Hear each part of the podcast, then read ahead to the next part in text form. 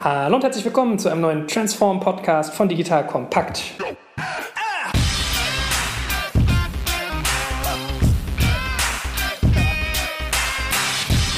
Mein Name ist Jack Kaczmarek und heute geht es um das Thema Company Building. Ja, dafür habe ich gleich zwei Männer hier, die beide Martin heißen. Das wird gar nicht verwirrend, wenn ich die beide gleich anspreche. Stell dich doch mal ganz kurz vor.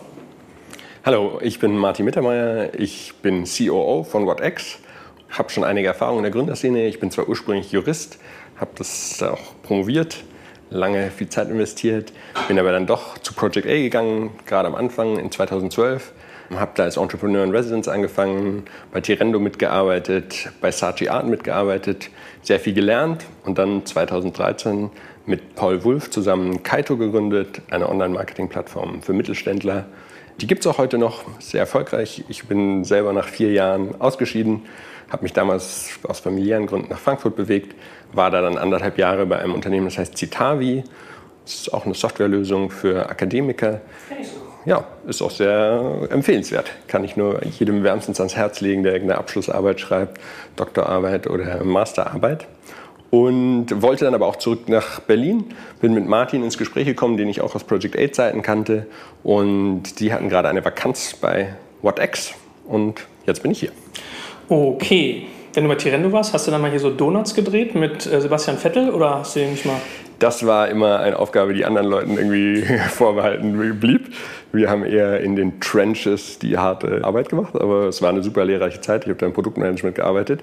War ein tolles Projekt, muss ich ehrlich sagen. Ein großes Team, großartiges Team, das damals aufgebaut wurde. Ja, Florian Heinemann hat mir, glaube ich, mal erzählt, dass er den Videodreh mit dem gemacht hat, zu dieser Tirendo-Werbung, mit diesem komischen Komiker, der immer so an der Seite saß, mit dieser komischen ja, Hornbrille ja. und den er so vollgetextet hat. Und äh, der meinte, dass der äh, Vettel eigentlich ganz lustig sei, als aus Internetmacher-Sicht, weil der halt genauso einer ist, der so voll KPI-driven ist. Ja? Der ist ja. halt so, der fährt halt brumm, brumm, brumm, brumm, und dann sagt er, und, wie war's? Soll ich nochmal? Ja, hm, okay, mache ich nochmal. Guckt sich die KPIs wieder an. Also da bist du in der Formel 1 voll drauf getrimmt. Ja. Gut, also Martin 1 hat hier, wie gesagt, keine Donuts gefahren und ansonsten Akademikern geholfen. Äh, Martin 2, stelle ich auch mal vor.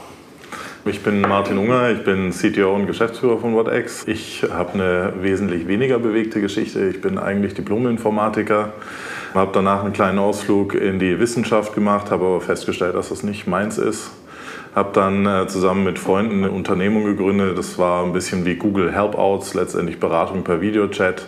Damals war Videochat noch ziemlich in den Anfangsstadien und es war extrem schwierig, da eine gewisse Qualität zu liefern. Und letztendlich war man sich dann auch nicht ganz einig, wer welche Aufgaben im Unternehmen wahrnehmen sollte. Und das hat mich zunehmend frustriert. Deswegen habe ich gesagt, ich schaue mir noch mal was anderes an. Abgesehen davon wollte ich meine Lernkurve dann noch ein bisschen steiler gestalten und bin dann auch zu Project A gegangen. Ich habe witzigerweise dann für ein Startup gearbeitet, das so ein Abkömmling von Tirendo war. Ich habe für Toro Leo gearbeitet. Der Reifenteile-Preisvergleich ja, wurde leider nach anderthalb Jahren mehr oder weniger eingestellt. Danach bin ich weiter zu Flightride. Das war eine sehr schöne Zeit, viele neue Sachen gemacht. Da wollten wir eigentlich einen Legal Tech Inkubator aufbauen. Haben dann auch verschiedene Portale lanciert, wie zum Beispiel Bankride, InsuranceRide und so weiter und so fort. Viele der Fälle haben sich allerdings als weniger attraktiv herausgestellt und das Problem bei Legal Tech ist halt immer so ein bisschen die verschiedene Gesetzgebung in Europa, Skalierung der Fälle und vor allen Dingen auch, wie kann man subjektive Entscheidungen von Richtern vorhersehen. Und nachdem sich diese Company Builder Idee da ein bisschen zerschlagen hat, habe ich wieder mich erneut umgeschaut und äh, bin dann mit Max Fiesmann zusammengekommen und hatte dann ein äh, legendäres Bewerbungsgespräch abends um 11 Uhr in der Odessa Bar. Ich wollte gerade sagen, wie man so in der Kneipe mal zusammenkommt. War. Ja, genau, wenn Max halt mal kurz äh, irgendwie eine Sekunde Zeit hatte. Offensichtlich hat Max das gefallen, mir hat das gefallen und habe ich mich mit Bastian Bergmann getroffen, der zweite Kandidat für WhatX war und mit ihm zusammen das Ganze dann aufgebaut. Jetzt kommt ein kleiner Werbespot. Aufgepasst. Du kennst es doch sicherlich auch. Der Frühling ist im vollen Gange, es müsste mal wieder geputzt werden oder auch ausgemistet. Also wir haben das Thema auf jeden Fall gerade, denn nach unserem großen Live-Treffen von unserem Business Club Makers and Shakers missten wir gerade unseren ganzen Keller aus und dabei gibt es auch Dinge, da habe ich gar keine Lust, die aufwendig ins Internet zu stellen, sondern suche Hilfe. Und zwar haben wir da einen spannenden Partner, den kennst du bestimmt auch schon, denn mit Rebuy kannst du deine gebrauchten Artikel, wie zum Beispiel Bücher, Musik, Filme oder Technik wie Smartphones, HiFi und vieles mehr verkaufen. Komplett stressfrei, ohne lästige lästiges Erstellen von Anzeigen und vor allem ohne stressige Kommunikation mit KäuferInnen. In nur 30 Sekunden findest du heraus, wie viel Geld du für deine Artikel bekommst und wenn ein Artikel im Lager von Rebuy angekommen ist, bekommst du das Geld ganz automatisch schon sechs Tage später ausgezahlt. Also, mach's wie wir, spar dir doch einfach das Text- und Abfotografieren deiner Schätze und besuche direkt Rebuy. Unter digitalkompakt.de slash Rebuy habe ich dir eine Weiterleitung eingerichtet und alle Infos findest du wie immer auch auf unserer Sponsorenseite unter digitalkompakt.de slash Sponsoren. Werbung Ende.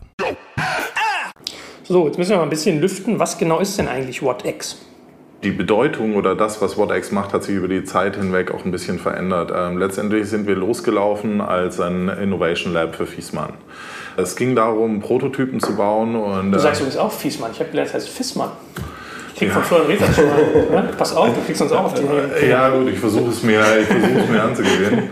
Letztendlich sind wir auf jeden Fall als Innovation Lab losgelaufen. Wir haben, mussten feststellen, dass es schwierig ist, erstmal Prototypen zu bauen und dann in die Hauptorganisation zu übergeben, weil ich glaube, die Hauptorganisation damals die Digitalisierung erst wirklich angegangen ist und Max hat dann richtig hart gepusht, aber sie waren zu dem Zeitpunkt, glaube ich, noch nicht bereit, das zu übernehmen.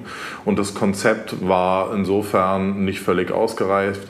Und dahingehend haben wir uns dann entschlossen, okay, wir müssen diese Dinge selber ausgründen. Das heißt, wir haben einen Fonds gegründet, eine Vortex Invest, über die Fissmann dann auch Geld in Ventures gesteckt hat, die wir dann selber ausgegründet haben. Und so haben wir uns quasi von einem Innovation Lab zu einem Company Builder weiterentwickelt.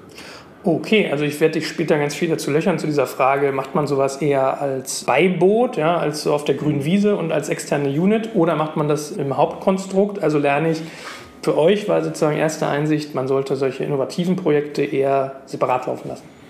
Ich kann dazu sehr gerne sehr, sehr viel sagen. Ich habe da auch eine sehr starke Meinung zu. Ganz generell äh, glaube ich, wenn man ein Speedboat bauen will, dann sollte man sich daran erinnern, was die Vorteile von Startups sind. Die Vorteile sind Greenfield. Ja, das heißt, ich kann auf dem grünen Feld anfangen. Ich habe wenig Abhängigkeiten. Ich habe keine langwierigen Entscheidungsprozesse, Sourcing oder sonst irgendwas. Das heißt, wenn ich ein Speedboat bauen will, dann sollte ich darauf achten, dass ich Abhängigkeiten nur da schaffe, wo ich sie auch wirklich brauche. Und ich glaube, das ist ein essentielles Learning aus den letzten Jahren.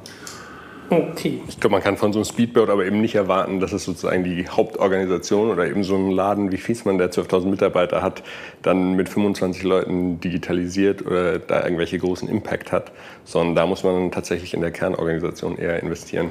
Du sagst auch Fiesmann, ich werde hier so ein Sparschweinchen aufstellen. So ich wollte sagen, ich habe es auch schon mir mehrfach anhören müssen. Genau, Fiesmann. Ja, da kenne ich hier keinen Spaß, ne? Da kriege ich auch immer voll eine Ich hoffe, drauf. du schneidest es später raus und korrigierst es. Nein, das nicht. Gut, also dazu werden wir gleich noch ein paar Worte mehr äh, verlieren. Lasst uns mal eure Ausrichtung noch ein Stück weiter begreifen. Also, ihr habt gesagt, äh, Company Building, dann einen eigenen Fonds aufgebaut.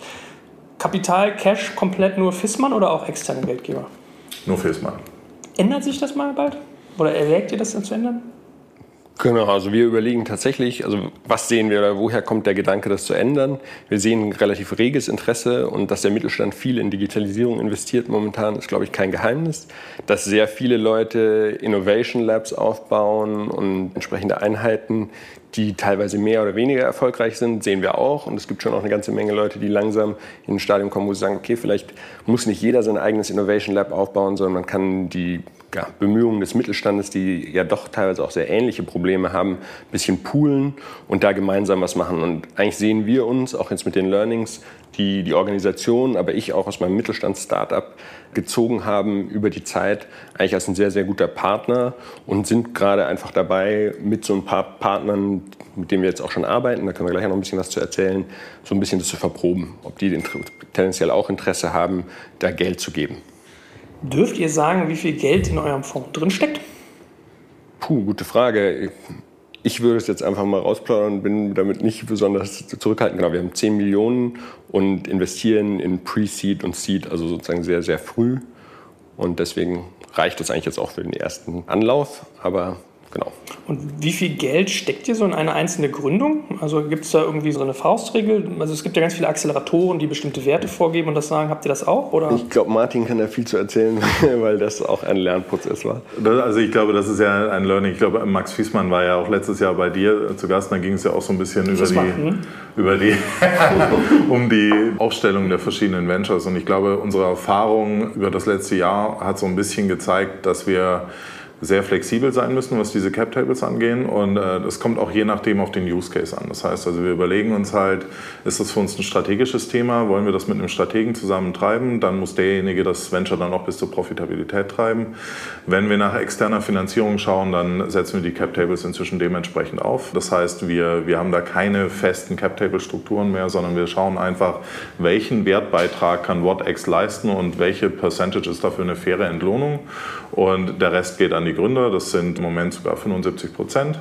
Damit haben wir eigentlich einen ziemlich guten Deal. Aber wie gesagt, auch die 75 Prozent sind letztendlich einfach nur so ein Ballpark-Number, wo wir einfach letztendlich bei jedem Venture schauen, wie viel stecken wir rein und haben wir sozusagen einen Lebenszyklus für das Venture vorgesehen, wollen wir externe Finanzierung haben oder auch nicht. Um auf deine Frage zurückzukommen, am Anfang war es so, dass wir gesagt haben, wir stecken 150 bis 250.000 für eine Anschubfinanzierung rein. Heute gehen wir inzwischen so weit, dass wir sagen, wir machen diese Anschubsfinanzierung, aber auch eine optionale Follow-up-Runde, um letztendlich am Anfang stärker zu partizipieren, wenn es dann tatsächlich auch erfolgreich ist. Okay, aber so eine Achtel bis eine Viertelmillion Euro braucht es schon, um einen Weg zu ebnen für ein junges Startup. Auf jeden Fall. Gerade im B2B und auch wenn wir über Deep Tech reden, haben wir meistens längere Traktionszyklen, abgesehen davon, dass natürlich die Implementierung von einer fertigen Lösung hier meistens auch länger dauert. Genau, und ich glaube nicht nur eine Achtel bis Viertelmillion, sondern tatsächlich es dauert dann eher eine Million, um die ersten äh, Kunden wirklich zu kriegen, um auch Traktion. Das ist eine neue Zeitangabe, die Million.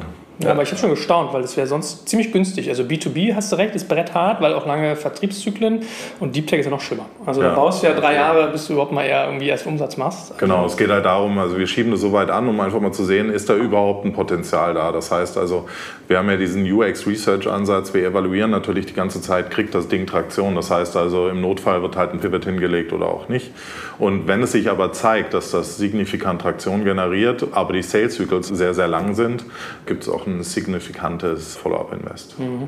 Gut, also für alle, die noch nicht so äh, versiert mit den Begriffen, Pivot bedeutet so Neuausrichtung des Geschäftsmodells, ein, ein Drehen sozusagen. Jetzt hast du eben gesagt, 25 Prozent ihr, 75 die Gründer nach erster Anschubsfinanzierung. Habe ich mhm. richtig verstanden? Mhm. Das ist ja eigentlich zivil. Also man sagt ja immer so, Finanzierung nicht mehr als 20 bis 30 Prozent verwässern. Aber ihr macht ja eigentlich sehr, sehr viel. Also früher war es ja so, wenn du so klassische Company-Bilder hättest, die damals noch Inkubatoren hießen, mhm. ja, so Team Europe, Rocket Internet, warst du eigentlich immer eher so bei 50 Prozent. Habt ihr gemerkt, dass das sozusagen problematisch ist? Nein. Was wir am Anfang gemacht haben, ist, wir haben uns nicht ganz klar unseren UX-Research-Prozess auch für die eigene Firma angeeignet. Heute sind wir da anders aufgestellt. Das heißt, was wir gemacht haben, ist schlicht und einfach, wir haben uns im Markt umgesehen, was funktioniert und was nicht funktioniert. Letztendlich macht es ja keinen Sinn, irgendwas in den Markt reindrücken zu wollen, was der Markt nicht will. Ja? Das heißt, wir haben halt ganz klar gesagt, okay, wie können wir unser Setting aufstellen, dass wir im Markt erfolgreich sind. Das war die Folgeentscheidung. Und äh, wenn man sich das anschaut, äh, viele Leute sagen, okay, 50-50, da hast du ja viel mehr letztendlich von der Firma. Wenn du aber die Investmentrunde bei einer Valuation von, let's say, 2 Millionen bei einer Seed-Runde machst, bei der 25% Variante mit 4 Millionen, dann ist es vollkommen egal, wie viel Prozent du am Anfang hattest. Letztendlich stehst du nachher besser da, wenn du die niedrige Variante gewählt hast, weil du letztendlich mehr Wert generierst. Ich glaube, es ist ja auch ein Trend, den man irgendwie allgemein in der ganzen Inkubatoren-Szene gesehen hat. Ich meine, Rocket macht das jetzt selber weniger. Project A hat auch stärker geschaut, dass sie eben Unternehmer kriegen, auch mit entsprechenden Anteilen. Das heißt, da werden auch nicht mehr so viele Themen inkubiert. Genau, dass man stärker den Unternehmer in den Fokus stellt und dem mehr Anteile auch zugesteht, weil eben in dieser so frühen Phase, der so entscheidend ist, das glaube ich ein Learning, was die ganze Szene gemacht hat, diese Inkubatoren-Szene. Und das gilt für uns, glaube ich, auch. Mhm. Ich meine, ich wollte gerade sagen, wo du Rocket ansprichst, vielleicht müssen wir mal den Unterschied zwischen Company Building und Inkubation aufmachen. Ich muss fairerweise, ich habe mich mit Florian Heinemann darüber unterhalten. Ich glaube, wir haben auch mal eine Folge dazu gemacht. Ich finde den Grad manchmal relativ schmal so. Ja, aber was, was siehst du da sonst als Unterschied? Wenn man von Inkubation spricht, also was sind es Ideen, die wir selber haben jetzt und tatsächlich aufbauen? Ich glaube, die Diskussion ist so ein bisschen akademisch. Wir sind auch gewählt, wenn ein Unternehmer, und die Situation hatten wir zum Beispiel jetzt gerade, ein erfahrener Mittelstandsunternehmer zu uns kommt oder jemand aus dem Bereich, der da entsprechende Domain-Knowledge mitbringt, der kommt jetzt rein, hat eine Idee, die finden wir sehr valide, der hat noch kein Team, der hat noch kein Produkt, der will jetzt anfangen nennt man das jetzt Company Building, Inkubation und so weiter. Ich glaube, es ist, wie gesagt, eine sehr akademische Diskussion. Wir sind, wie auch bei der Finanzierung, eben extrem opportunity-driven, wenn du sagst, wo wir halt sehen, okay, da ist ein Thema, das macht Sinn, das passt in unseren strategischen Fokus, also auf den Mittelstandsbereich, dann sind wir da interessiert und machen das dann entweder mit einem Gründer zusammen oder suchen eben selber Leute. Und ich meine, jetzt hört vielleicht der eine oder andere zu und sagt so, Moment mal, ich lese hier immer fleißig die Gründerpresse und kriege irgendwie mit, Rocket gründet ja gar nicht mehr, die machen jetzt so viele Investments und Project A stellt sich auch irgendwie eher als Operational VC hin. Also viele, die eigentlich aus eurer Richtung kamen, gehen mehr ins Investmentgeschäft. Also da gewann man ja eigentlich das Gefühl, dass die Wertschöpfung anscheinend nicht groß genug ist für VC-orientiert denkende Akteure. Ihr habt jetzt mehr diese KMU-Nähe, ist vielleicht mhm. leicht anders, aber was antwortet ihr solchen Leuten, die eher sozusagen Skeptizismus gegenüber Company Building entwickeln? Also ich kann eine Sache sagen, auf jeden Fall die Entwicklung, und das hast du ja eben ganz stark äh, auch sowohl bei Rocket als auch bei Project A gesehen, dass dieses Modell, okay, ich habe irgendeinen E-Commerce-Markt und da habe ich die Ressourcen schon ready-made von Online-Marketing bis zum Shop-System alles klar und muss es nur da drauf werfen. Da gibt es halt einfach nicht mehr so viele Märkte, wo das funktioniert und deswegen ist das Modell so ein bisschen gestorben. Ich glaube, bei uns gibt es in dem Bereich noch sehr, sehr viel Opportunity und die Tatsache, dass wir über Fissmann eine sehr große Nähe zum Mittelstand haben und da eben viel Probleme mitkriegen, die für die nicht zum Kerngeschäft gehören, also für diese Mittelständler, sondern die, die einfach spannend finden und sagen, okay, eigentlich könnte man da was machen, müsste man was machen, Jetzt gerade hatten wir sowas bei so einer Fertigungsstraße, auch so im Predictive Maintenance Bereich, wo die Leute sagen, das ist jetzt nicht unser Kerngeschäft, dass wir da irgendwas nehmen oder irgendwas aufbauen. Aber sozusagen da, glaube ich, gibt es noch genug Opportunitäten und Ideen, dass man auch so ein Modell, wie wir das machen, fahren kann. Und die Tatsache, dass wir eben die gesamten Ressourcen in-house haben und auch schnell iterieren können, glaube ich, hilft uns, das zu machen. Also ich bin da sehr optimistisch weiter, wenn was, ich sehe. Was ist denn eigentlich euer Fokus, so thematisch, vom Segment her? Was guckt euch da an? Im Moment, wir schauen ganz klar in die Themen äh, Manufacturing, Supply Chain. Folgender strategischer Move steckt dahinter. Es ist so, dass wir dieses Company Building as a Service anbieten für andere Mittelständler. Das machen wir natürlich, um auch ein bisschen Einblick in andere Domänen zu finden und da auch Ideen zu identifizieren. Gleichzeitig inkubieren oder bauen wir selber aber nur Themen, die horizontale Themen da sind. Das heißt also, wenn wir uns den Mittelstand anschauen in Deutschland, es sind häufig sehr stark fertigungszentrische Firmen. Gerade auch bei unseren Partnern schauen wir eben, dass wir Firmen haben, die viele Fertigungsstraßen zum Beispiel haben. Das heißt, wenn wir dann eine Lösung entwickelt für den Bereich Fertigung, können wir den über unsere Partner skalieren und äh, gleichzeitig lösen für die ein Problem, das sie schon über Jahre hinweg letztendlich hatten. Okay, man hätte ja eigentlich gedacht, wenn man mit Fissmann kooperiert, dass dann irgendwie sowas wie IoT, Energie, PropTech irgendwie eine Rolle spielt. Das lasst ihr komplett aus? Also wirklich nur Fertigung? Ja, das lassen wir gezielt aus, weil das äh, über VCO abgebildet wird. Mhm. Und den internen Company Builder, wir sind eben kerngeschäftsfremd. Das heißt, wir machen nichts im Vertical von Fissmann selber, sondern wir nehmen Opportunitäten wahr, die sich rundherum ergeben und wie gesagt über mehrere fertigende Betriebe zum Beispiel skaliert werden könnte. Also wenn wir unser neuestes Thema anschauen, Divio mit einer Machine Learning äh, gestützten Quality Assurance, das sind einfach Dinge, das braucht letztendlich jeder Mittelständler, der einen günstigen Quality Assurance Prozess braucht. Und vielleicht eine Sache dazu, genau, Fiesmann hat eben ein großes Netzwerk in dem Bereich, und zwar einfach durch Zulieferer und so weiter und durch, da es ein Familienunternehmen ist, auch sonst viele Connections in dem Bereich, sodass man da an, schnell an Partner und Pilotkunden kommt. Okay, also gute Synergien. Aber mhm. hilft mir mal zu verstehen, wie dieser Markt so funktioniert. Hat man da viele Akteure oder hat man eher wenige und dafür hohe Preispunkte und hohe Customer Lifetime Value sozusagen? Weil ich stelle mir jetzt die Anzahl von, man, man hat immer so das Bild in dem Kopf, Hessen, irgendwo mhm. in der Pampa sitzt dann irgendwie einer und presst irgendwelche Platten für Autos, die wir nicht mal sehen, weil sie irgendwo auf dem Unterboden sind oder so. Mhm. Äh, Gibt es da so viele Akteure, für die eure Ideen relevant sind, weltweit auch? Oder sagt ihr einfach, naja, okay, die, die Verdienste sind halt so hoch? Äh, beides. Also es, es, gibt in der Tat, also gerade Deutschland ist, äh, wie gesagt, extrem stark mittelstandsgeprägt und es gibt unglaublich viel Fertigung hier. Das heißt, also das sehen wir nicht als Problem. Die Skalierbarkeit der Ventures ist da eher das Thema. Das heißt, wir machen natürlich das Thema, wie können wir ein Venture skalieren, wie viel Anpassung brauche ich für jede Fertigung und so weiter und so fort. Natürlich als zentrales Element betrachten wir das schon von Anfang an und wenn das gegeben ist, ist das normalerweise kein Problem. Ganz im Gegenteil, also es ist tatsächlich tatsächlich so, also häufig hat man im B2B-Space ein riesiges Problem als Startup Glaubwürdigkeit gegenüber einem Partner aufzubauen und dadurch, dass wir eben aus dem Mittelstand kommen, ist sozusagen unser Pitch dahingehend wesentlich einfacher, da wir selber auch sagen, okay, wir wollen dieses Company Building Ansatz auch für nachhaltige und wirklich purposeful Geschäftsmodelle machen, glauben uns das die meisten Leute und sagen so, ja, wir wollen das gerne ausprobieren. Okay. Genau. Vielleicht noch ein Addendum zu der Zahlungsbereitschaft auch. Also genau, der Markt ist, glaube ich, riesig in Deutschland, aber auch die Zahlungsbereitschaft, musst dir vorstellen. Wir sprechen jetzt mit einem Unternehmen, die haben relativ viele Ausfälle in ihrer Fertigung und da kostet eine Stunde Ausfall 40.000 Euro in der Produktion. Ne?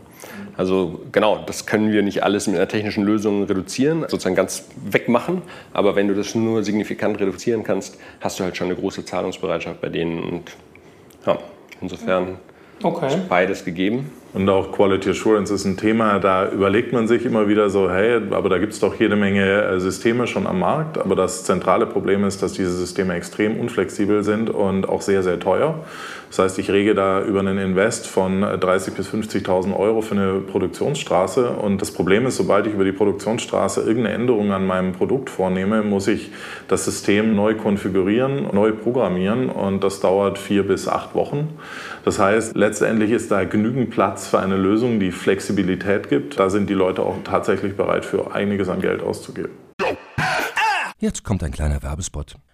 Aufgepasst! Wusstest du, dass HR-Teams heutzutage mit mehr Aufgaben denn je konfrontiert sind? In der aktuellen Studie HR Trends, die Zukunft der Personalarbeit 2024 von Sage, wurden HR-Teams aus sieben verschiedenen Ländern und über 20 Branchen befragt, um top aktuelle Insights in der Entwicklung des Personalwesens zu geben. Sage entwickelt HR-Tools und Software für dein Unternehmen, um Lohnabrechnungen, Personalmanagement, Buchhaltung und mehr zu vereinfachen. So, und die Studie von Sage zeigt unter anderem, dass ganze 91% der HR-Teams angeben, dass ihre Arbeit Arbeitsbelastung im letzten Jahr zugenommen hat, aber gleichzeitig glauben 79 Prozent der Befragten, dass Automatisierung ihre Prozesse zukünftig verbessern und Zeit sparen kann. Ebenfalls spielt auch KI eine große Rolle. Derzeit nutzen etwa ein Drittel bereits Chatbots wie ChatGPT in ihren Prozessen und circa drei Viertel der PersonalleiterInnen sind sich bereits sicher, dass KI die Arbeitsweise im HR revolutionieren wird. Du merkst, die Studie ist vollgepackt mit Statistiken, überraschenden Erkenntnissen und Tipps für HR-Führungskräfte, die vorankommen wollen und zeigt eine Momentaufnahme der sich stetig wandelnden Rolle von HR heute. Am besten schaust du dir die Studie HR-Trends, die Zukunft der Personalarbeit 2024 selbst an. Unter digitalkompakt.de slash Sage, S-A-G-E, kannst du sie dir komplett kostenlos herunterladen. Und wie immer findest du alle Infos auch auf unserer Sponsorenseite unter digitalkompakt.de slash Sponsoren.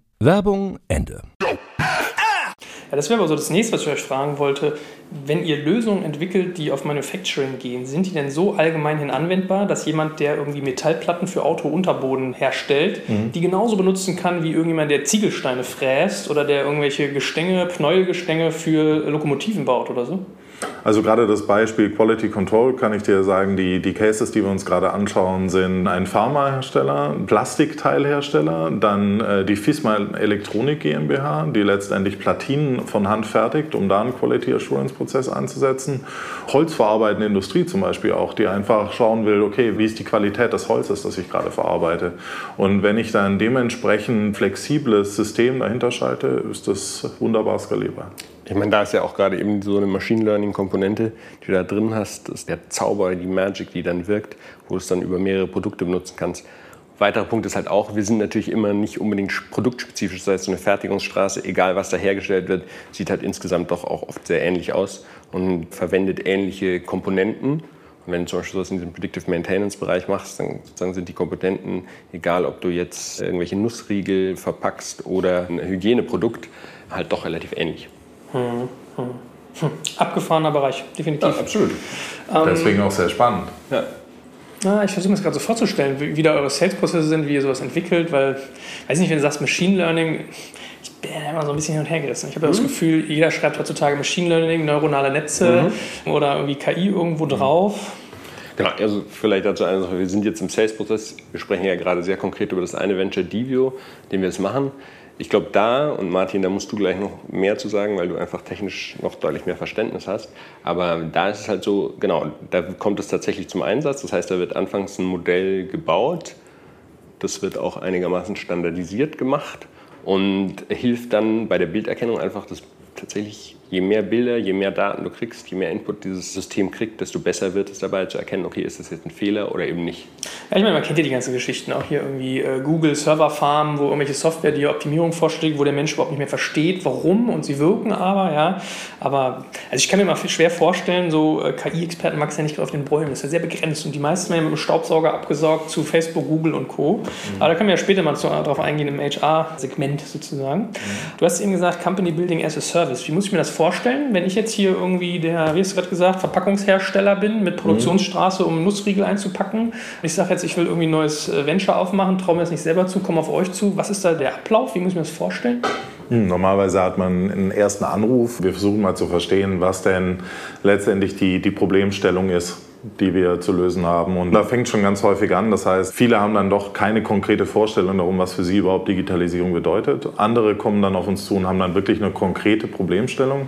Anhand dieser konkreten Problemstellung schauen wir uns einfach mal an, was gibt es da draußen schon, könnte man da etwas machen und generieren darauf basierenden Proposal, mit dem wir dann vorangehen. Das ist meistens ein phasenbasierter Ansatz, wo wir einfach sagen, so, okay, Phase 1 machen wir UX Research, schauen uns das Thema genauer an, Phase 2 schauen wir dann letztendlich ein bisschen mehr in die prototypische Entwicklung und Phase 3 geht es dann schon in die Richtung, wie können wir einen MVP dafür entwickeln und der Kunde kann dann jeweils immer sagen, so okay, nach Phase 1, das hat sich jetzt als wertvolle Idee erwiesen oder auch nicht.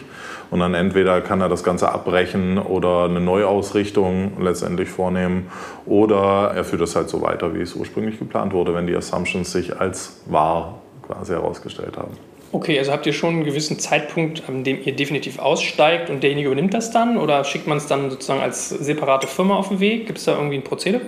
Genau, das hängt auch ein bisschen vom Kunden ab. Letztendlich sind viele Kunden inzwischen bereit, auch externe Einheiten aufzubauen. Das hängt immer ein bisschen davon ab, wie nah es letztendlich mit dem Kerngeschäft verbunden ist. Was wir nicht machen, ist zum Beispiel irgendwelche Prozessverbesserungen oder sowas, weil die Erfahrung ist eben gerade meine Bemerkung am Anfang mit dem Speedboat, ist halt natürlich, es gibt gewisse Voraussetzungen für den Case, dass ich ihn überhaupt extern inkubieren kann ja, oder beziehungsweise extern entwickeln. Und die Erfahrung ist eben, wenn ich die Vorteile von Startups haben will, dann muss ich das in gewisser Weise machen. Das das heißt, es gibt nur gewisse Cases, die für diesen Inkubationsprozess überhaupt Sinn machen. Die sind meistens etwas detached, das heißt entweder im Vertical ein bisschen weiter unten oder man sagt ein adjacent Vertical. Und da wollen wir einfach mal ausprobieren, was da geht. Das ist letztendlich dann der Prozess, in dem wir einsteigen und sagen so, okay, hier, wir bauen diese GmbH, wir äh, bauen das MVP für dich. Sobald du zufrieden bist und sagst, okay, das ist was, was ich wirklich weiterführen will, dann stuffen wir das mit unserem HR-Team, mit eigenen Leuten und damit lösen wir zum Beispiel ein großes Problem, das der Mittelstand natürlich immer wieder hat, ist, dass sie das Wissen nicht in-house haben. Dahingehend sind das dann die Angestellten unseres Kunden und er hat das Wissen in-house und was er dann daraus macht, ist dann letztendlich auch seine Entscheidung. Jetzt musst du mal den Laien irgendwie erklären, was Adjacent Verticals sind.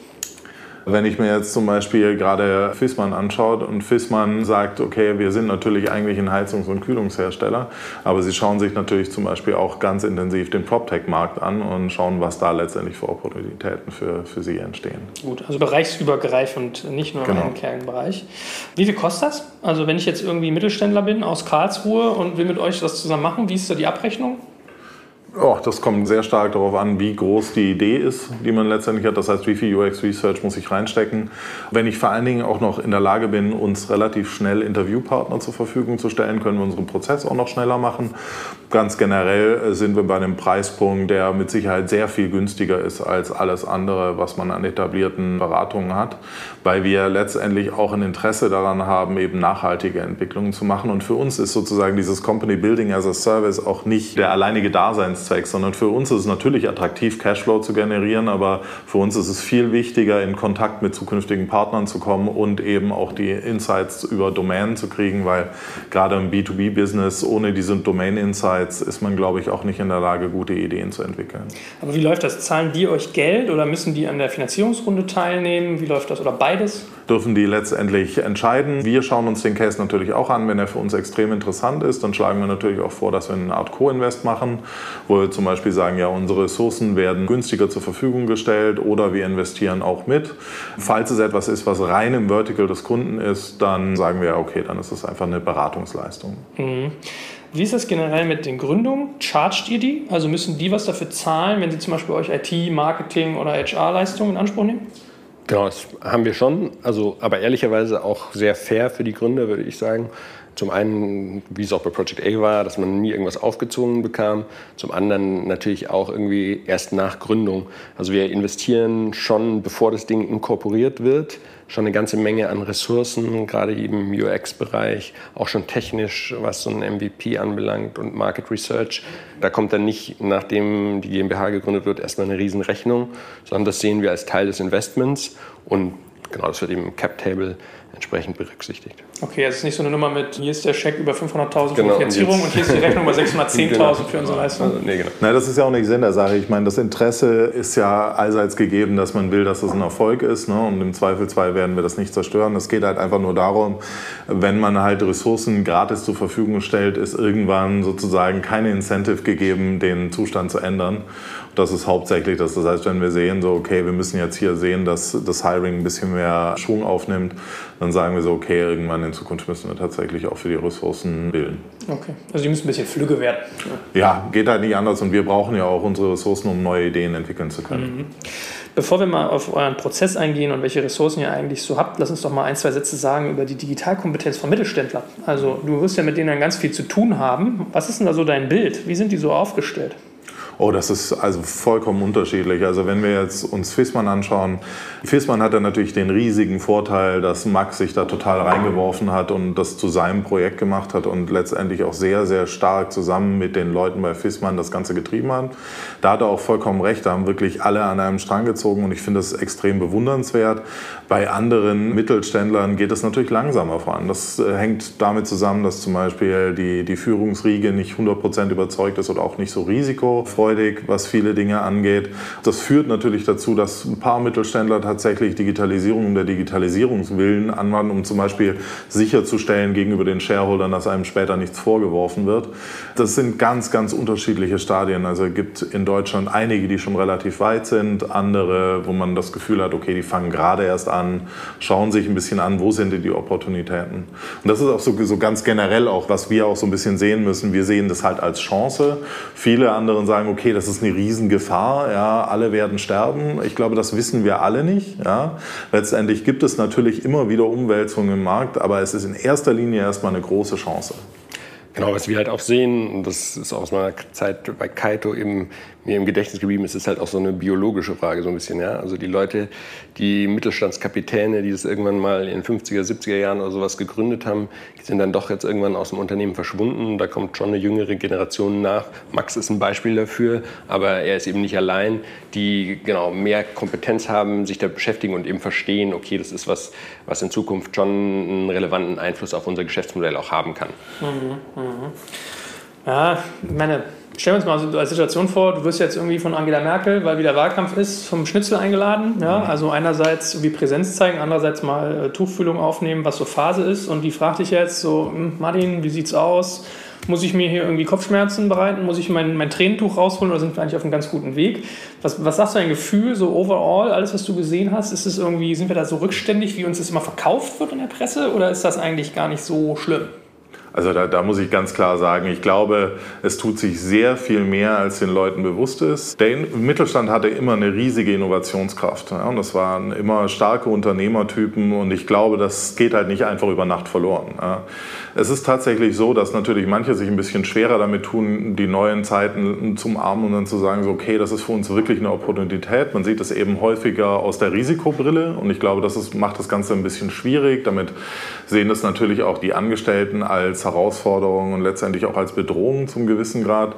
Und ich glaube, das ist so ein bisschen eine Veränderung, die wir über die Jahre hinweg hinkriegen müssen, dass wir das Ganze einfach als positive Herausforderung sehen. Aber ganz generell muss ich sagen, so viele spannende Dinge da draußen gesehen und so viele innovative Ideen. Das wird alles noch zum Teil nicht richtig auf die Straße gebracht oder man probiert sich halt noch aus, man schaut sich um, aber es tut sich wahnsinnig viel. Mhm.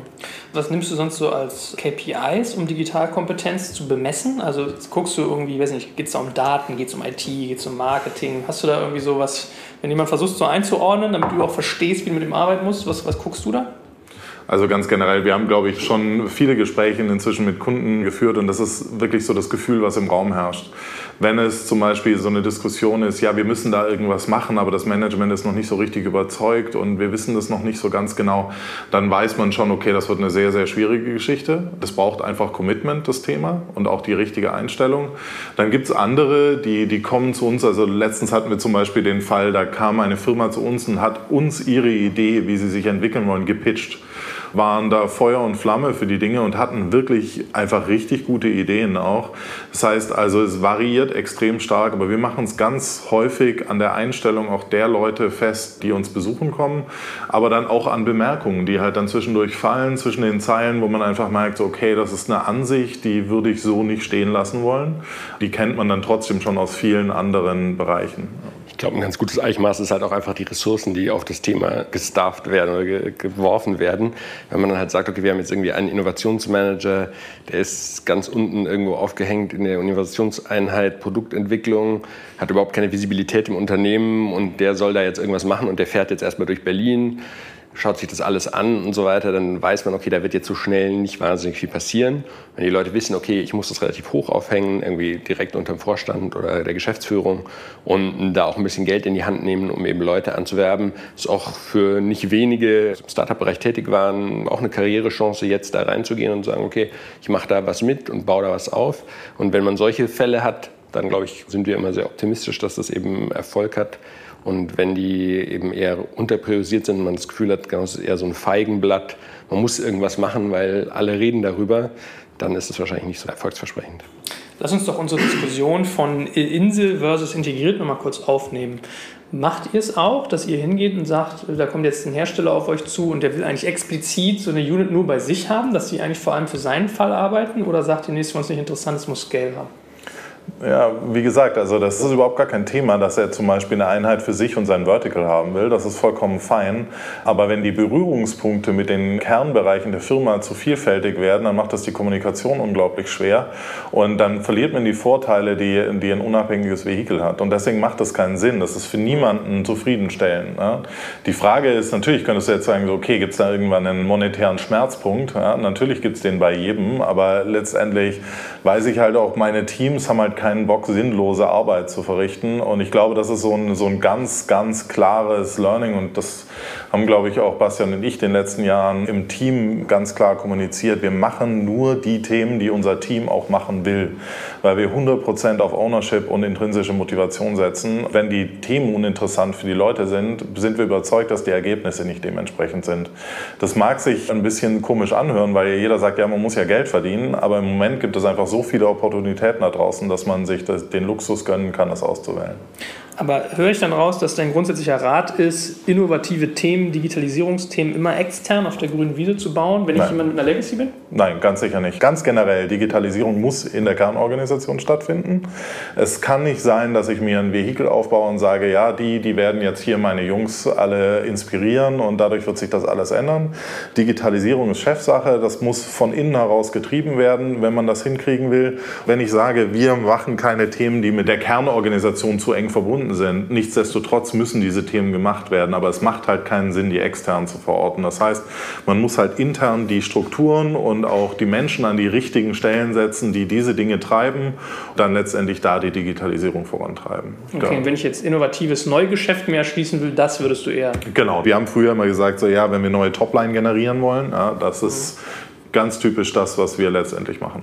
Dafür, dass ihr mit KMUs zu tun habt, habt ihr mehr Buzzwords drauf als ich? Also ja, das ist stark. Ne? Also ich bin ja eigentlich Techie und ich habe in den letzten Jahren einfach bei den ganzen McKinsey, BCG und Leuten ein bisschen gelauscht und habe mir da einiges angeeignet. Ob das jetzt gut ist oder schlecht, das lasse ich mal dahingestellt. Ja, aber dann nennst du ja schon die richtigen Player. Das sind wahrscheinlich die, die mit der Nashornbüchse gerade unterwegs sind und die auch jagen Absolut. und denen ne, teure... Kann ich inzwischen unterscheiden, wenn die Mittelständler zu uns kommen und uns äh, erzählen, was ihre Journey bisher war, kann ich inzwischen sagen, so, dass da war BCG zu Beginn zu Gast oder da war McKinsey zu Gast und hat ihm die Schablone hingelegt und gesagt, so ja, und dann müssen Sie sich hier in Berlin erstmal einen Coworking Space, vier Leute, ganz wichtig, Initiativen in der Unternehmung, Vereinen, in, also gibt da ganz klare Pattern, die immer wieder zu erkennen sind. Aber sind es gute Pattern?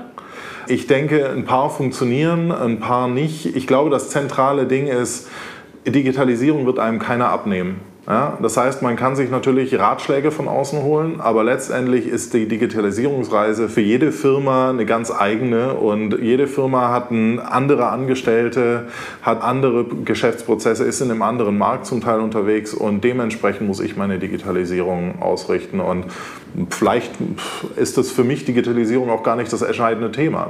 Ich will gar nicht sagen, dass jeder digitalisieren muss. Ich glaube bloß für viele ist es eine extrem große Chance und für ein paar ist es vielleicht tatsächlich auch ein Problem in ein paar Jahren, wenn sie es gar nicht angehen. Jetzt gibt's Werbung. Aufgepasst, heute möchte ich dir einen unserer Partner vorstellen, der für dich wichtig ist, wenn du einen Börsengang planst und gut abgesichert sein möchtest. Und zwar Risk Partners, einen renommierten und führenden Spezialversicherungsmakler, der sich auf die Absicherung anspruchsvoller Haftungsrisiken im Zusammenhang mit IPOs, Duallistings, SPAC, D-SPAC-Transaktionen und allgemeiner Kapitalmarkthaftung im Rahmen der D&O-Versicherung spezialisiert hat. Um auf dem IPO-Projekt nicht in Haftungsfallen zu laufen, übernehmen die erfahrenen ExpertInnen von Risk Partners die verantwortungsvolle Aufgabe, die Risiken im Zusammenhang mit Prospekt- und Kapitalmarkthaftung zu minimieren und in maßgeschneiderten Versicherungsschutz zu verbriefen. Dabei liegt der Fokus gleichermaßen auf der professionellen Beratung und Platzierung der persönlichen Haftung eures Boards und der Emittentenhaftung sowie anderer wichtiger beteiligter Stakeholder wie Banken und Wirtschaftsprüfer. Erfolgsfaktor von Risk Partners in vergangenen Deals ist das eingespielte Team, das bestens vernetzt ist, auch in internationalen Märkten, um weltweite Versicherungskapazitäten abrufen zu können. So können auch Versicherungssummen von mehreren hundert Millionen Euro ideal strukturiert und prämieneffizient gestaltet werden. Das Team hat bereits Unternehmen aus dem DAX und MDAX-Segment erfolgreich bei Transaktionen begleiten dürfen und hat insbesondere auch Track Record bei zahlreichen Nasdaq-IPOs bekannter deutscher Foreign Filer aus den Branchen Life Sciences und Tech. Wenn ihr also einen Börsengang plant oder auch eine Kapitalaufnahme oder Listing ansteht, meldet euch gerne bei Risk Partners. Dafür habe ich euch unter digitalkompakt.de slash riskpartners in einem Wort geschrieben eine Weiterleitung eingerichtet für alle Fragen zu Risiken und passendem Versicherungsschutz. Und wie immer findest du alle Infos auch auf unserer Sponsorenseite unter digitalkompakt.de slash Sponsoren. Jetzt geht's weiter mit dem Podcast. Ich glaube, das Problem von so einem Schema oder von diesen Standardberatungsprojekten, die da verkauft werden, ist halt, dass du irgendwas abarbeitest, was vielleicht für dein Geschäft oder auch für deine Organisation im Kern nicht unbedingt Sinn macht, sondern du machst es halt, es ist das, was jetzt irgendwie der Trend ist und du denkst selber nicht genug darüber nach, inwieweit es eigentlich in deiner Organisation dann irgendwie verankert werden kann. Und ich glaube, das ist auch der Unterschied äh, von unserer Herangehensweise, weil eben oft Unternehmen mit sehr konkreten Problemen auf uns zukommen. Und ich glaube, es liegt auch ein bisschen an unseren Persönlichkeiten, weil wir halt selber sehr operative Erfahrungen haben haben, dass wir eben nicht lange Studien erstmal vorher machen, sondern eher dazu getrieben sind, okay, wir wollen schnell irgendeinen Output generieren und sagen, okay, da kommt irgendein MVP, irgendwas, womit man eine Hypothese testen kann und dann vorwärts gehen. Gut, so viel dazu. Dann sollten wir jetzt mal in euren Prozess eintauchen. So, wie arbeitet ihr? Sagen wir mal, ihr habt ein Thema identifiziert.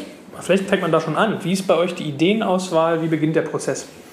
Genau, ich meine, das haben wir eben schon gesagt, wir sind da relativ agnostisch, was jetzt Ideen angibt. Wir kriegen viel aus dem Netzwerk, aus den Gesprächen mit Partnern in unseren, ich will mal sagen, Ideenfunnel oder Ideentrichter, um weniger Buzzwords zu benutzen, kriegen viel aus dem Netzwerk da reingespielt. Daneben eben auch Unternehmer oder äh, Consultants, Leute aus mit Industrieexpertise, die auf uns zugehen und sagen, okay, ich habe eine Idee, ich hm, weiß, da wird sich was tun, da wird sich die Technik verändern. Ich möchte in dem Bereich gerne was machen. Das war jetzt zum Beispiel bei Divio eben der Fall. Also da sind wir sehr, sehr offen, was das anbelangt und wir evaluieren dann Ideen sehr schnell. Das heißt, wir haben im UX-Team, das eine erste Analyse macht. Und Was heißt UX-Team? UX-Team heißt User Experience und User Research auch. Das wird eine der Haupttätigkeiten ist tatsächlich, Interviews zu führen, genau den Prozess zu verstehen, was soll da eigentlich, welches Problem soll da eigentlich gelöst werden, genau zu verstehen, wie die Leute ticken, was die haben wollen. Daneben haben wir eben Business Development oder Venture Development Team, das darauf, daneben guckt, okay, ist das eigentlich auch eine Opportunität, die sich wirtschaftlich lohnt? Und ich würde sagen, in so zwei Wochen Rhythmen iterieren wir und sagen, okay, ist es do or die? Do or die, okay. Genau. also habt ihr im Prinzip eine Unit, die Leute befragt, wie sie sich verhalten, und eine genau. Unit, die dann mal hier so. Da werden die Probleme geclustert, genau, also was identifiziert wird. Dann schaut das UX-Team zusammen mit dem Venture Development Team drauf, okay, wo ist da eine Business Opportunity, können wir da irgendwas draus machen? Natürlich unterstützt von Tech, was da möglich ist. Und ja, dann wird die erste Do-or-Die-Session gemacht. Wann ist es du, wann ist es die? Was sind eure Benchmarks, um zu sagen, das ist jetzt wert, getan zu werden? Ganz simple Geschichte. Man hat Annahmen, die man getroffen hat, was ein Markt, ein Venture, eine Problemstellung angeht. Wenn sich die Annahmen bestätigen, dann weiß man, man ist auf dem richtigen Weg. Wenn sie sich nicht bestätigen, dann sollte man sich fragen, ob es entweder man die falsche Frage gestellt hat oder ob es da einfach schlicht nichts gibt. Also kein wirkliches Problem, das sich zu lösen lohnt. Okay, also jetzt nicht so, dass ihr sagt, wenn wir mitgekriegt haben, beim Statistischen Bundesamt die Marktgröße mhm. liegt bei 4,7 Milliarden und wir könnten x Prozent irgendwann mal kriegen. Ich glaube, das ist in so einer frühen Phase auch, also genau, man muss natürlich verstehen, okay, ist da wirklich ein Problem, das über einen Einzelfall rausgeht? Das heißt, gibt es da eine signifikante Marktgröße, wie du eben auch gesagt hast? Das ist schon entscheidend, aber genau, da gibt es, glaube ich, keine, und das Venture Capital generell so, bei so einer frühen Phase gibt es keine KPI oder Zahl, wo du sagst, das muss erfüllt sein, dann mache ich das dann. Wie viele Dice kommen auf einen Du? Erfasst ihr das? Wow, also ja, wir haben mal unseren Funnel von letztem Jahr analysiert. Ich glaube, da sind oben 300 reingekommen und unten sind drei Ventures letztes Jahr rausgekommen. Also das war so in etwa der Ding. Aber bei den 300 muss man auch ganz klar sagen, das sind Problemstellungen, die wir quasi, die an uns herangetragen wurden. Wenn wir jetzt sagen, was ist weiter in den Prozess reingekommen? Ich glaube, wir waren bei 30 Sachen, die es bis zum Prototyp geschafft haben und dann elf bis nach dem Prototypen und dann drei, die tatsächlich ausgegründet wurden. Also 1% Konvertierungsrate von Problemstellung zu echter Ausgründung. Halte ich auch für eine realistische Rate, wenn man mal sieht, was für Problemstellungen auch herangetragen werden und wie viele Faktoren man auch berücksichtigen muss, um sich zu überlegen, was ist vielleicht ein echt ein interessantes Geschäftsmodell für mich Okay, wenn du sagst, ihr macht sogar Prototypen, also ich meine, wie teuer ist sowas? Sagst du dann so 50.000 Euro oder ist es irgendwie 5.000, dass man mal ein Gefühl kriegt, was man verbrennt? Also das ist zum Beispiel ein ganz, ganz wichtiges Element unseres Prozesses. Deswegen hat er ja auch gemeint, wir haben dann UX und dann Venture Development und dann kommen die Techies rein und die Techies geben dann eben ihren Feasibility Input. Das ist was, was ich auch in meiner längeren Zeit als CTO schon gelernt habe. Es ist immer wichtig, diese Diskussion zu haben, wie kann ich eine gewisse Funktionalität implementieren, ohne jetzt Perfektion haben zu wollen, aber um zum Beispiel anschaulich Kunden schon zeigen zu können, was kann dieses Produkt am Ende. Und wenn wir sehen, okay, der Weg dahin ist zu weit, dann sagen wir auch, dann ist das für uns keine sinnvolle Venture-Idee. Das heißt, ich würde jetzt zum Beispiel nicht anfangen, neue Solarzellen zu entwickeln. Mhm. Ja, das sind einfach gewisse Dinge, da weiß ich, da ist eine gewisse Vorarbeit notwendig. Das, das macht für uns schlicht ja. ökonomisch keinen Sinn. Ja, also ich glaube, das ist auch so der Eichmaß, wenn wir schauen, wie viel geben wir da rein, wenn du halt irgendwie zwei Entwicklerwochen oder sowas, das ist für uns was, was noch stemmbar ist und darüber hinaus eben, genau, müssen wir dann schon sehr sicher sein, dass es eben weitergeht. Okay, also zehn Manntage für eine Person mhm. sozusagen ist so ein Prototyp mal, das ist ja mal eine konkrete Größe. Gehen wir jetzt mal von aus, ihr habt irgendwie was ausgegründet, dann geht ja wahrscheinlich HR bei euch los und War for Talents greift um sich. Wie findet ihr Leute und wie findet ihr vor allem die Guten? Dass ihr nicht irgendwie hinkommt und habt so Leute, die so Pseudo-Unternehmer sind, die eigentlich so eher Manager mit Risikokomponente sind. Manche Ventures, wenn wir jetzt über strategische Themen reden, wenn wir jetzt Company Building as a Service anschauen und wir reden dann nachher über eine Business Unit, dann sind diese Leute da gar nicht unbedingt die falschen Leute. Das heißt, das ist auch Use Case spezifisch, was für einen Typ Gründer brauche ich denn jetzt hier auf dem Thema. Nichtsdestotrotz vollkommen klar, ich meine, unser Cap-Table hat auch damit was zu tun, zu sagen, wie ziehe ich gute Gründer an. Wir alle wissen, Geld liegt auf der Straße. Das heißt, gute Gründer anzuziehen, da muss ich schon einen Pitch haben, der wirklich Sinn macht. Ja? Und wir glauben, dass wir signifikant Mehrwert auf der technischen Seite, aber auch über unser Netzwerk generieren können. Und trotzdem müssen wir den Gründern natürlich ein gutes Angebot machen. Sobald wir wissen, okay, das hier ist eine Idee, da glauben wir, da ist echt was dran, ja? dann besprechen wir das letztendlich mit unseren Partnern, die das in Investment dann freigeben. Und wenn die sagen Go, dann geht sofort unser Hiring-Prozess los und wir schauen nach Angestellten, aber auch nach Gründern. Ganz häufig ist es aber auch so, dass die Idee eben, wie er schon sagte, von jemandem mit Domain-Knowledge an uns herangetragen wurde. Da ich vorher schon gesagt habe, wir legen viel Wert auf Ownership. Wir haben zum Beispiel in den letzten drei Ventures, die wir gegründet haben, sind fünf Leute von WhatX reingegangen. Und da rede ich nicht nur von den Venture Developern, sondern da rede ich auch von Techies. Und das ist normalerweise das schwierigere Thema, weil diese Leute so eher ein bisschen sicherheitsbewusster sind. Ja, aber in unserem Setting ganz offenbar geben wir den Leuten ein gutes Gefühl dabei zu sagen, so, okay, ich will das wagen, ich will das machen. Da hast du ja das zweite Problem, Team Drain, dass dein eigenes Inkubationsteam irgendwann in den Ventures aufgeht. Ne? Ja, aber ich sage ganz ehrlich, es ist für uns als WordX viel, viel einfacher zu heiren als für einen Startup. Ein Startup, das irgendwie eine Finanzierung für die 18 Monate hat, hat immer das Thema, Thema, ja, habe ich dann irgendwie da noch eine Position, na, ich weiß nicht, ist ja alles so unsicher. Manchmal ist die Webseite auch noch nicht so ganz perfekt. Ich meine, viele Leute treffen eben so auch ihre Entscheidungen, gerade als Angestellte. Bei WhatX haben wir das Problem nicht, weil wir einfach, glaube ich, eine extrem gute Company Culture, wenn man ehrlich ist. Und abgesehen davon arbeitet man einfach an vielen verschiedenen Themen. Und wenn man sich Berlin als Arbeitsplatzmarkt mal anschaut, sieht man natürlich viele Startups, die an innovativen Ideen arbeiten. Aber da mache ich halt dann die nächsten anderthalb Jahre dieses Thema. Und bei uns ist eben die Chance, quasi in diesen anderthalb Jahren vielleicht an sechs Themen zu arbeiten. Und für manche Charaktere ist das die interessantere Wahl. Genau, und ich meine, dieser Drain, klar, der tut weh, weil ja, wir haben, glaube ich, keine großen Probleme im Hiring, aber es ist natürlich immer gut, schwierig, talentierte Leute zu finden, sowohl auf der Tech- als auch auf der Business-Seite. Aber andererseits ist es natürlich für uns auch ein großer Vorteil, wenn du mit jemandem schon mal gearbeitet hast, der hat sich sechs Monate in das Thema reingegraben, ist da Feuer und Flamme für und möchte das jetzt machen. Das ist für uns einfacher, als wenn man dann irgendwie sagt, okay, wir suchen jetzt einen Gründer.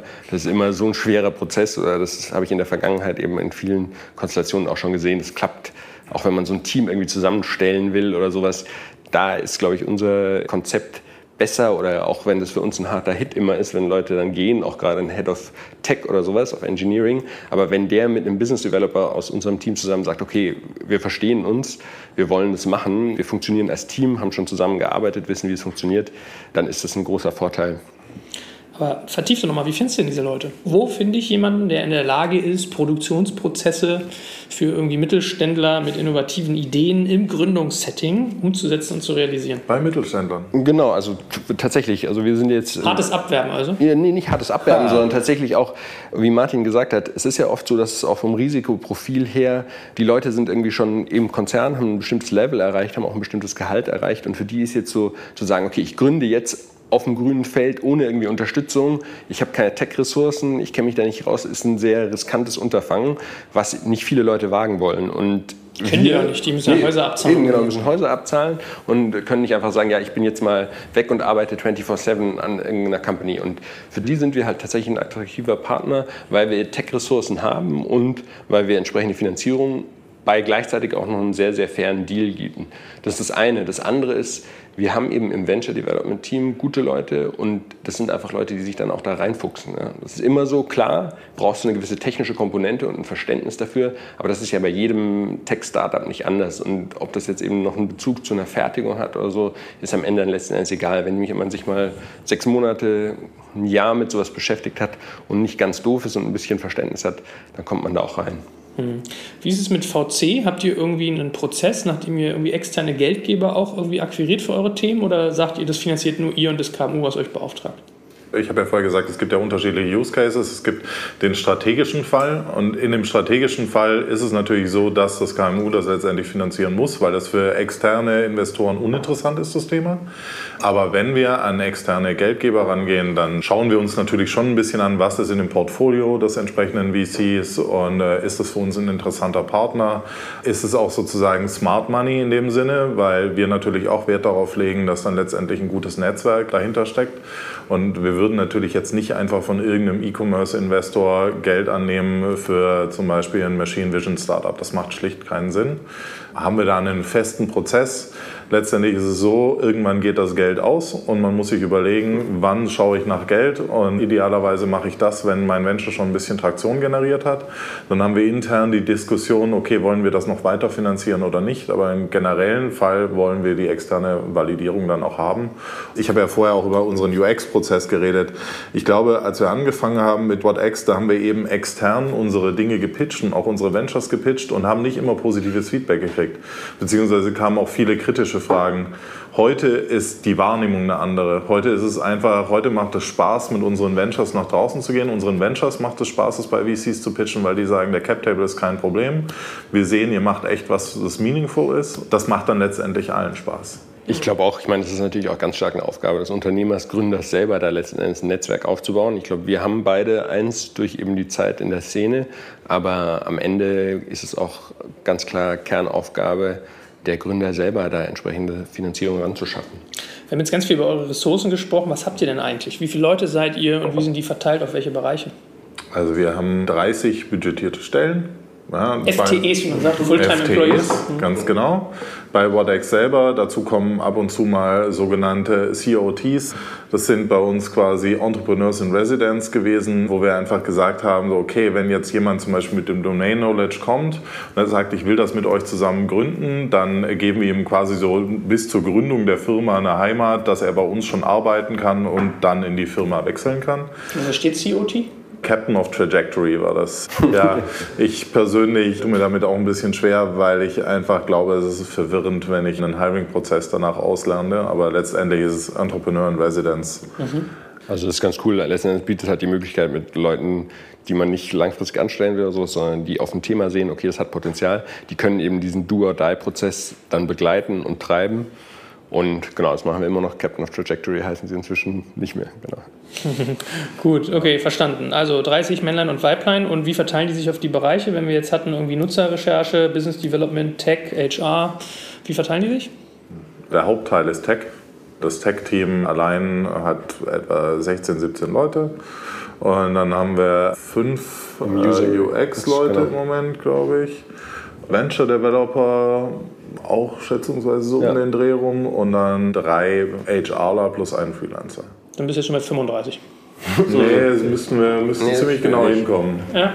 Ja, also Tech 17 plus äh, 9 UX und Venture Development sind 26 und dann genau noch Management und HR. Na gut, grob, grob. Also ich, das Problem ist, es ist tatsächlich auch ein bisschen schwierig, dadurch, dass jetzt gerade relativ viele in die Ventures gewechselt sind und ich überhaupt nicht mehr in unser und unser Tool reingeschaut habe. Ich weiß nur, wir haben jetzt gerade wieder einen neuen UX Researcher eingestellt. Das okay. weiß ich. Sehr gut. Und ihr werdet constantly Hiring schreiben, von daher ja. machst du jetzt hier ja, was. Ja, ganz Insofern genau. Das talentierte Leute, die sich interessieren, gerade auch im Business Development, Venture Development, die ein bisschen Vorerfahrung haben, gerne auch in Startups, gerne auch in Beratungen und so weiter, sind sehr herzlich eingeladen uns anzusprechen.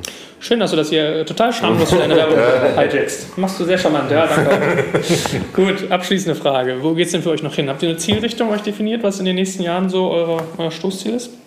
Genau, ich denke tatsächlich, was wir eben angesprochen haben, auch so ein bisschen, wir wollen weiter uns als dieses Startup-Hub im Mittelstand positionieren, das heißt als Partner für Mittelständler, mit denen zusammen Projekte umsetzen und mittelfristig unter Umständen noch Geld von denen aufnehmen. Ich glaube, das ist eher was, was so genau im nächsten Jahr irgendwann relevant wird. Bis jetzt sind wir eigentlich sehr, sehr happy, gerade die Projekte, die wir akquiriert haben, umzusetzen, weitere Partner zu gewinnen und da auch Trust aufzubauen und vor allem auch unsere eigenen Ventures eben weiter zu pushen durch das Valley of Death, was es eben im B2B-Bereich gibt, wo man eben ein bisschen warten muss, bis man dann richtig Traktion sieht. Ich würde gerade sagen, neue Kohle muss her. Wie lange haben die 10 Millionen gehalten? Ja, da, da sind noch etliches da. Da ist noch etliches da. Also Seit wann habt ihr angefangen? Vor drei Jahren, aber man muss ja sagen, wir hatten ja am Anfang, waren wir wie gesagt Innovation Lab, das heißt Company Builder, haben wir angefangen glaube Anfang 2017. Dann wurden wir im ersten Jahr von Kapital ausgezeichnet als Accelerator und jetzt dieses Jahr als Company Builder. Also zumindest haben wir es jetzt auch in der Außenwahrnehmung in die richtige Kategorie einsortiert, aber es hat eine Weile lang gedauert, letztendlich das Ganze aufzubauen. Hervorragend, dann danke ich euch ganz herzlich für diesen interessanten Ritt. Also es ist ja mal schön, mal hier Speerspitze Mittelstand stecken zu haben und mal ein bisschen Wissen abzapfen zu können. Und äh, drücke euch für euch ganz feste die Daumen. Vielen, Vielen Dank. Dank.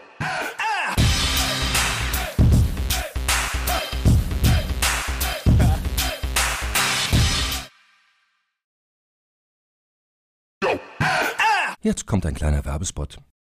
Aufgepasst! Heute möchte ich dir unseren Partner Pendo vorstellen. Pendo ist eine All-in-One-Lösung für Produktanalyse, Produktentdeckung, In-App-Anleitungen und Session-Replays, damit du die Benutzererfahrung sowohl deiner KundInnen als auch der Mitarbeitenden deutlich verbessern kannst. Auf KundInnenseite kannst du also den Wert deines Produktes und die Nutzungsdauer maximieren. Dadurch werden deine NutzerInnen motiviert, mehr Produkte zu erwerben. Und für deine Mitarbeitenden wiederum wird die Produktivität gesteigert, indem die Nutzererfahrung von internen oder externen digitalen Tools erleichtert wird, um diese dann auch effektiver zu nutzen. Wenn du also die User Experience in deinem Business steigern möchtest, solltest du unbedingt mal bei Pendo vorbeischauen. Unter digitalkompakt.de/slash Pendo habe ich dir eine Weiterleitung eingerichtet, schreibt sich P-E-N-D-O und dort kannst du das Ganze sogar einfach mal gratis testen. Und alle Infos findest du wie immer auch auf unserer Sponsorenseite unter digitalkompakt.de/slash Sponsoren. Werbung Ende.